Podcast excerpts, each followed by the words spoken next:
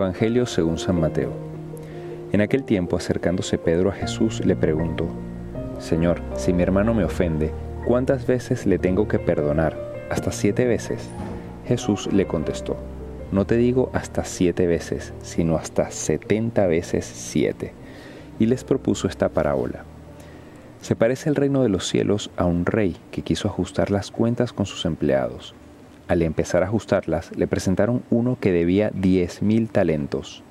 Como no tenía con qué pagar, el Señor mandó que lo vendieran a él con su mujer y sus hijos y todas sus posesiones, y que pagara así. El empleado, arrojándose a sus pies, le suplicaba diciendo, Ten paciencia conmigo y te lo pagaré todo. El Señor tuvo lástima de aquel empleado y lo dejó marchar, perdonándole la deuda. Pero al salir, el empleado aquel encontró a uno de sus compañeros que le debía cien denarios y agarrándolo lo estrangulaba diciendo, Págame lo que me debes.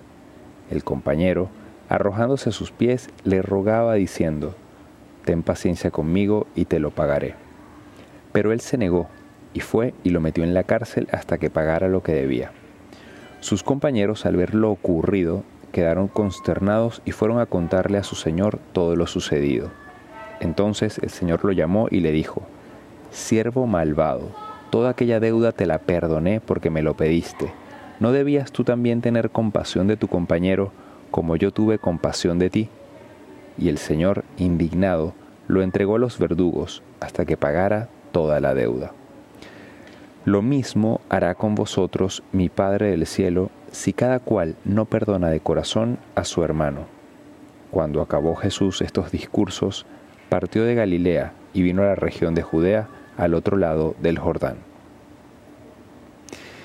Este Evangelio que acabamos de escuchar, Jesús vuelve a tocar un tema muy importante del Evangelio, porque este tema tiene que ver con el amor.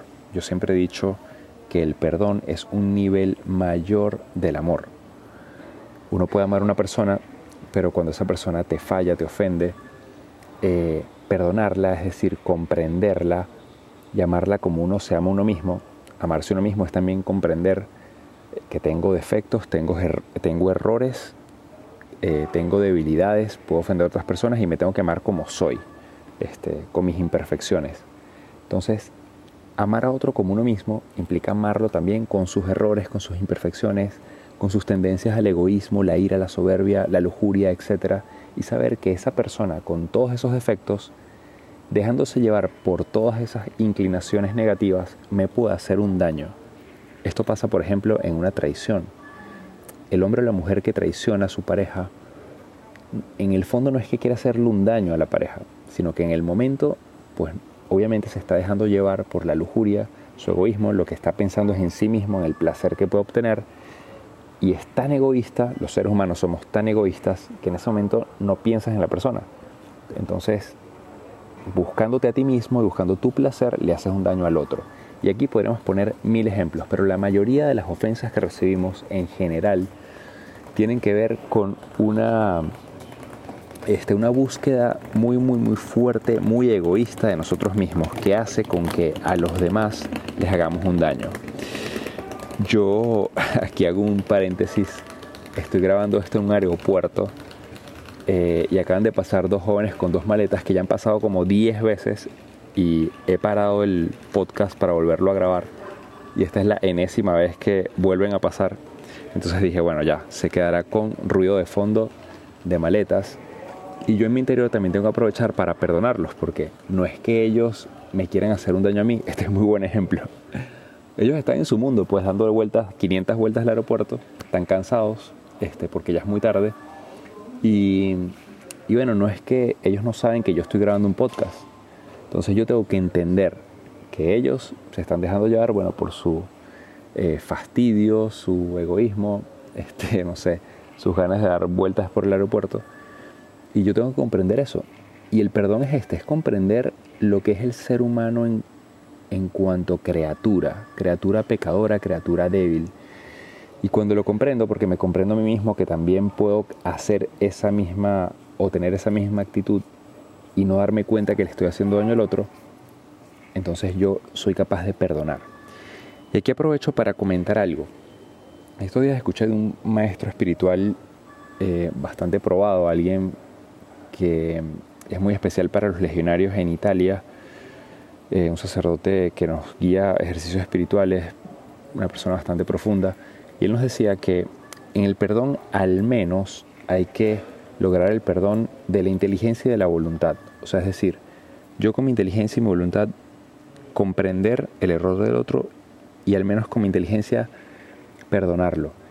¿Qué pasa? Que luego en nuestro corazón pues, eh, queda dolido, o sea, nuestros sentimientos, eh, a veces nuestra sensibilidad queda como herida y, y aunque con la inteligencia logremos perdonar, a veces nos cuesta en el fondo, o sea, seguimos sintiendo como un cierto dolor, nos cuesta incluso a veces relacionarnos con la persona o verla, encontrarnos con ella.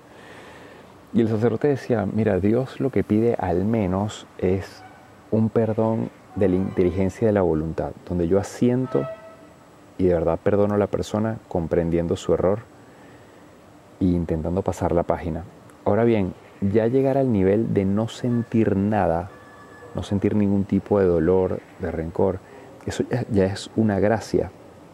Es una gracia que solo Dios puede dar y que también hay que pedirla, porque ojalá pudiésemos llegar a ese nivel donde ya no siento nada. Y Jesús nos pide también eso, nos pide perdonar de corazón, sin llegar a sentir nada. Pero repito, bastaría al menos empezar con el perdón de la inteligencia y de la voluntad de yo decidir este, tomar esta decisión y luego pedirle a Dios, Dios, dame la gracia de no guardar ningún tipo de rencor, de verdad sanar mi corazón, en no, no llegar a sentir ya, este, no sé, cierta rabia o dolor contra esta persona. Entonces, bueno, hoy, en este día en el que Dios nos invita al perdón, tenerlo muy claro y termino con un elemento que considero muy, muy importante en el ejemplo que Jesús pone, además de decir que tenemos que perdonar indefinidamente, porque el amor, así como el amor no tiene límites, el perdón igual, el perdón es un nivel más alto del amor, como dije al inicio. No hay límites para amar y tampoco hay límites para perdonar. Tenemos que perdonar a todos siempre, aunque nos hayan hecho la peor cosa del planeta. ¿Y por qué? Bueno, porque Jesús nos perdona todo. De hecho, en esta parábola el implicado es alguien que debía 10 mil talentos, es una locura de cantidad de dinero lo que debía. Entonces, o sea, era tal la cantidad que, que el modo de pagarlo era vendiéndolo él, su mujer, sus hijos, todas sus pertenencias, o sea, todo. O sea, se tendría que vender él como esclavo, su mujer y sus hijos, todos como esclavos, y además todo lo que tenían. O sea, la deuda era inmensa, o sea, era tu vida.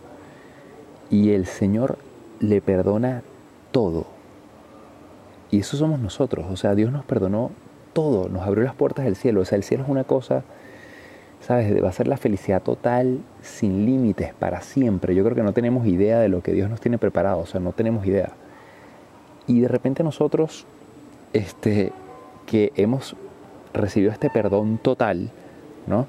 Cuando alguien nos hace algo mucho menor no somos capaces de perdonar. Y este es el ejemplo del hombre. Este hombre que debe 10.000 talentos, que se le había perdonado todo, luego llega un compañero de él que le debe solo 100 y este está ahí estrangulándolo, metiéndolo en la cárcel.